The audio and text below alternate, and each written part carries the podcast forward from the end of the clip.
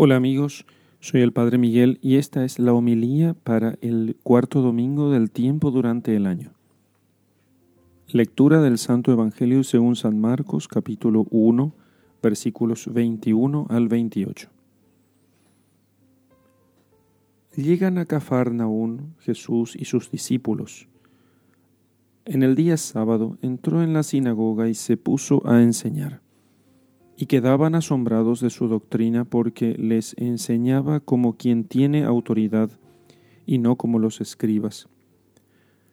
Había precisamente en su sinagoga un hombre poseído por un espíritu inmundo que se puso a gritar, ¿Qué tenemos nosotros contigo, Jesús de Nazaret? ¿Has venido a destruirnos? Sé quién eres tú, el santo de Dios.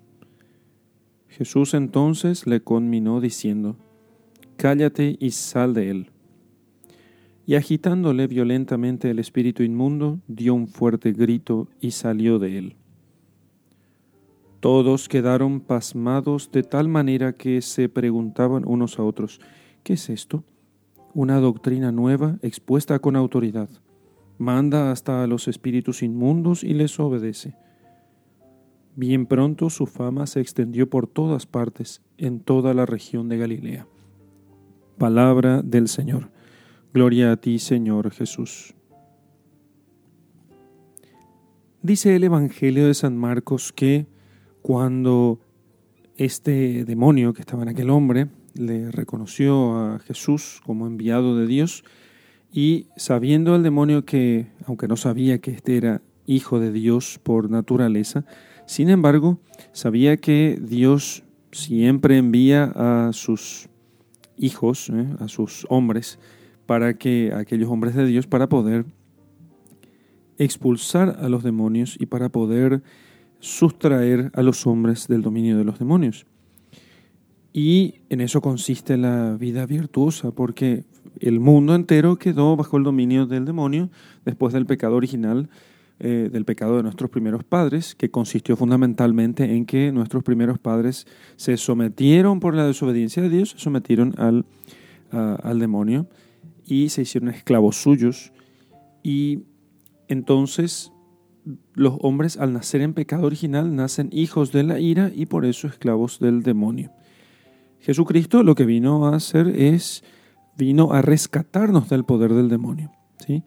Pero, pero, ese rescate no se hará sin sufrimiento. Fijémonos cómo el demonio no sale de aquel hombre sino después de zarandearlo. ¿sí? Lo agitó violentamente el espíritu inmundo, dio un fuerte grito y salió de él. No pensemos nosotros que toda victoria sobre el demonio va a ser tranquila, al contrario. El demonio, los, el demonio, los demonios y los tres, y fundamentalmente los tres enemigos de la salvación del hombre, que son el, demonio, el mundo y la carne, ellos no soltarán a su presa tan fácilmente. Al contrario, procurarán hacer sufrir al hombre antes de dejarlo. Cristo ciertamente vencerá sobre ellos nuestra cercanía a Jesucristo, nuestra cercanía al nuestro acercamiento a la doctrina de Jesucristo, a su gracia, a sus sacramentos, a su iglesia, terminará indefectiblemente en la victoria de Jesucristo. Pero el demonio no saldrá de nosotros, no saldrá de nuestras vidas. El mal no, no se apartará de nosotros, sino después de hacernos sufrir. Así no tenemos que sorprendernos nosotros si es que en el proceso en el que nosotros procuramos vencer al demonio, nosotros tenemos más sufrimientos que antes.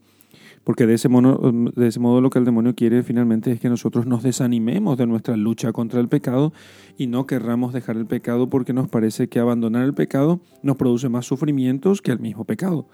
Y eso no es más que temporal. Después se supera la tempestad y entonces viene verdaderamente la verdadera calma. Viene y se llega a nosotros la verdadera calma. Así que si estamos peleando contra el demonio, el mundo y la carne, no nos sorprenda que el demonio, el mundo y la carne nos zarandee, nos golpee violentamente antes de irse de nuestras vidas. Pero después Cristo vencerá. En el nombre del Padre y del Hijo y del Espíritu Santo. Amén.